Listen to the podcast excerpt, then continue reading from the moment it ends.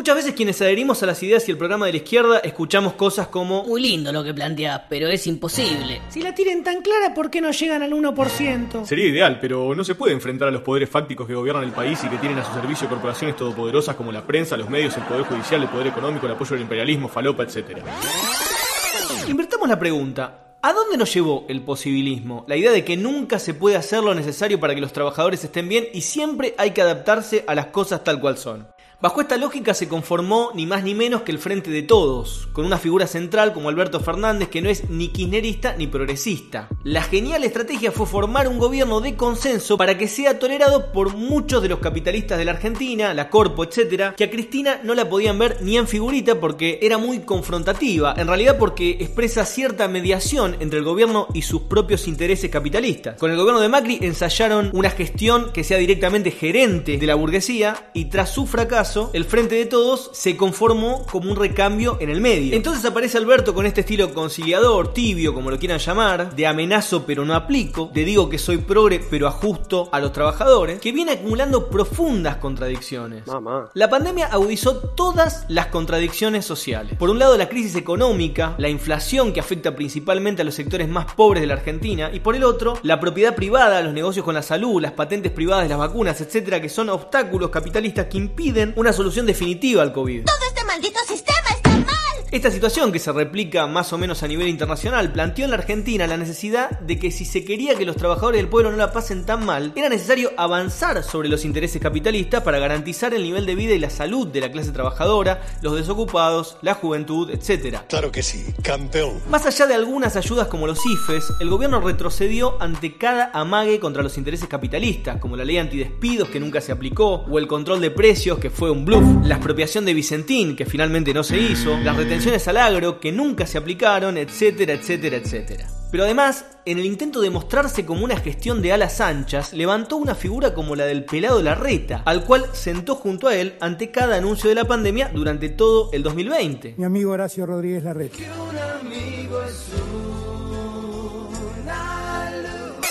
Antes de que Alberto lo pusiera en ese lugar, Larreta era poco más que el secretario de Macri. Pero esta figura se fue fortaleciendo y ahora se planta apoyado por amplios sectores de los pequeños comerciantes que están hartos de la cuarentena y con la ayuda del Poder Judicial le pone límites a las medidas restrictivas del gobierno como la suspensión de clases. Uy, no lo puedo creer. Es decir, que el gobierno cedió completamente a los intereses de capitalistas, defendió sus ganancias en detrimento de la salud y al mismo tiempo generó el crecimiento de un adversario por derecha que ahora obstruye su capacidad de gestión. Y si de la pandemia vamos al plan económico, la estrategia era ajustar, reducir el déficit fiscal, no dar nuevos IFES, arreglar con el FMI, etc. Todo esto iba a hacerse sobre la base de un exitoso plan de contención del COVID, llegada de las vacunas y contención del sistema de salud. Elementos que no se corroboraron. Las vacunas llegaron muy a cuentagotas y la segunda ola está impactando con todo, generando posibilidades de borde. Mamá.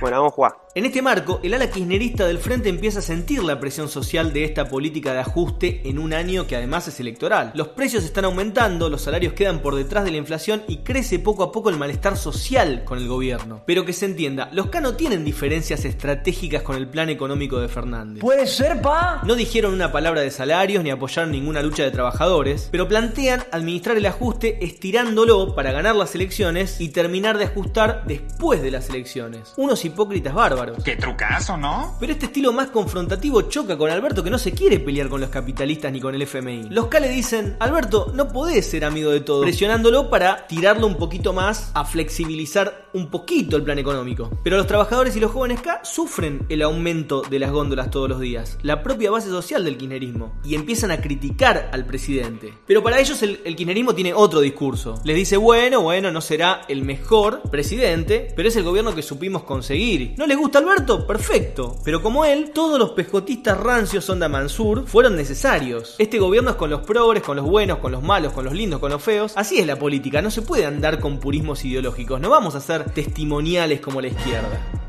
No, God, please, no, no. Y ahí es donde entra el punto de la cuestión. Porque cada vez que el peronismo se tiene que comer algún sapo, se tiran contra la izquierda. Milán y el Proyecto X, Menem como aliado de La Rioja, defender la mega minería, Monsanto, no dar el aborto en 12 años de gobierno por los acuerdos con la iglesia, Cristina diciéndole a los docentes que son vagos que laburan 4 horas tienen 3 meses de vacaciones, etcétera, etcétera, etcétera.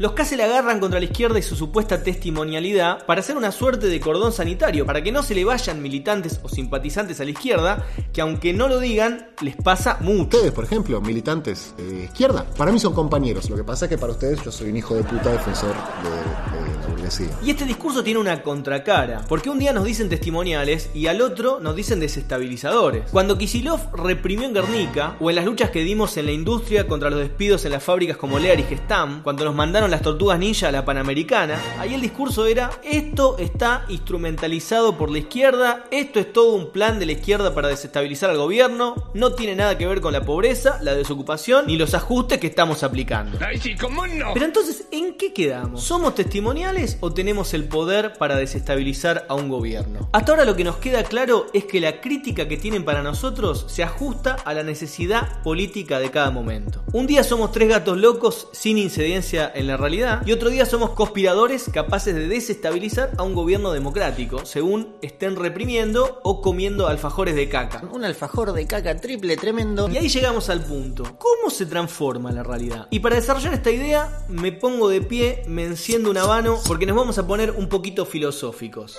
Creer que la cosa solo pasa por las elecciones y las instituciones es como mínimo desmemoriado. No fueron las instituciones las que tiraron abajo la dictadura militar, sino las huelgas de trabajadores, las movilizaciones contra la traición del gobierno militar a Malvinas, fueron las luchas de las madres y abuelas de Plaza de Mayo por memoria, verdad y justicia. No fueron las instituciones las que terminaron con el neoliberalismo de los 90, fueron años de lucha docente, estatal, obreros industriales y estudiantes, fueron los piquetes de Cutralcó, el Santa Gueñazo, el Tartagalazo, el Correntinazo y por supuesto el 19 y 20 de diciembre del 2001. Toda esta lucha, en combinación con un momento económicamente favorable para la exportación, con superávit fiscal y comercial, con altos precios de las materias primas, fue lo que generó un gobierno como el de los Kirchner, dos ex menemistas que luego pasaron al bando progre y dieron algunas concesiones a la gente para recuperar la legitimidad en el sistema democrático después de que la gente tirara abajo cinco gobiernos que no daban ningún tipo de concesión. Está re mal eso. ¿Me vas a decir que no fue fundamental el 14 y 18 de diciembre para terminar con el gobierno de Macri? ¿Me vas a decir que no fue el millón de pibas en las vigilias las que consiguieron el aborto legal? ¿Quién frenó el 2 por 1 a los genocidas? ¿Cristina?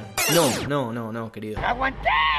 Fue la calle, un terreno en que particularmente la izquierda tiene mucho peso. En esas luchas que se desarrollan por abajo, que tanto han transformado este país, siempre fue es y será protagonista la izquierda, plantándose contra los más pesados del poder, punteros del PJ, la burocracia sindical, la policía, los gendarmes y hasta los fachos que andan dando vueltas. A todos ellos de a uno los fuimos enfrentando en la calle, con el método de la movilización de sectores de trabajadores de la juventud y del movimiento de mujeres. ¿No tenemos muchos votos? Bueno, tenemos cada vez más. En los últimos años se viene notando cómo nuestras figuras, como Manuela Castañeira y otras, fueron apareciendo en los medios y obteniendo gradualmente cada vez más apoyo. La izquierda en su conjunto ronda el millón de votos y no es poco, teniendo en cuenta que competimos contra aparatos multimillonarios bancados por los grandes empresarios. O nos van a criticar que no recibamos plata de los capitalistas que queremos combatir para ganar elecciones. Nos van a criticar que no hacemos frente con personajes como Massa, Menem o Mansur para tener votos de gente de derecha. Puede ser que nuestro camino sea más largo, pero es lógico porque el cambio que buscamos es mucho más profundo, mucho más radical. Nuestro propósito no es que la gente sea un poco menos pobre, es que gobiernen los trabajadores y se cambien de raíz las condiciones en las que vivimos. Aparte, Los progres tienen como propósito, según ellos, que la gente viva cada vez un poco mejor. Y la verdad que si medimos su éxito en base a este objetivo, podríamos decir que les viene yendo bastante para el objetivo. Hay pan, pan, hay vino, vino, sobre las cartas a la mesa. Porque la gente es cada vez más pobre, y eso no lo digo yo, lo dice el INDEC y viene pasando desde el 2013. Lo que quiere la izquierda, por lo que luchamos, es porque cada vez más gente tome conciencia de sus derechos, de la importancia de la movilización para cambiar la realidad y se sume a estas luchas. Y tan mal no nos va, ¿o no? ¿Y vos qué le responderías al próximo que te diga que la izquierda es testimonial? Antes de irte, déjalo en los comentarios, así empujamos el algoritmo y este podcast llega a más gente. Como consejo, cada vez que te repitan este bolazo, pensá qué quieren tapar con esas inteligentes declaraciones. Nosotros te dejamos abiertas puertas, acá estamos. Si querés cambiar las cosas de verdad, sumate a esta pelea. Que no te convenzan los bolazos del mal menor kirchnerista ni la derecha reaccionaria. Arroba Facundo OK, quien les habla, arroba Rafael Ramírez y la gráfica de Amancay. Somos el equipo de este podcast. Seguinos en las redes de Izquierda Web y en Spotify como La Chispa, un podcast de Izquierda Web. Nos vemos el lunes que viene y tené bien presente que un día La Chispa va a encender la pradera. Baby, let's go, go, go, go, hola. What's happening? No cap in my caption. Got a little baddie and she texting for the addy. Cause I got a little thing for when a bitch get ratchet. The ratchets, love snow. Soy la mexicana con tremendo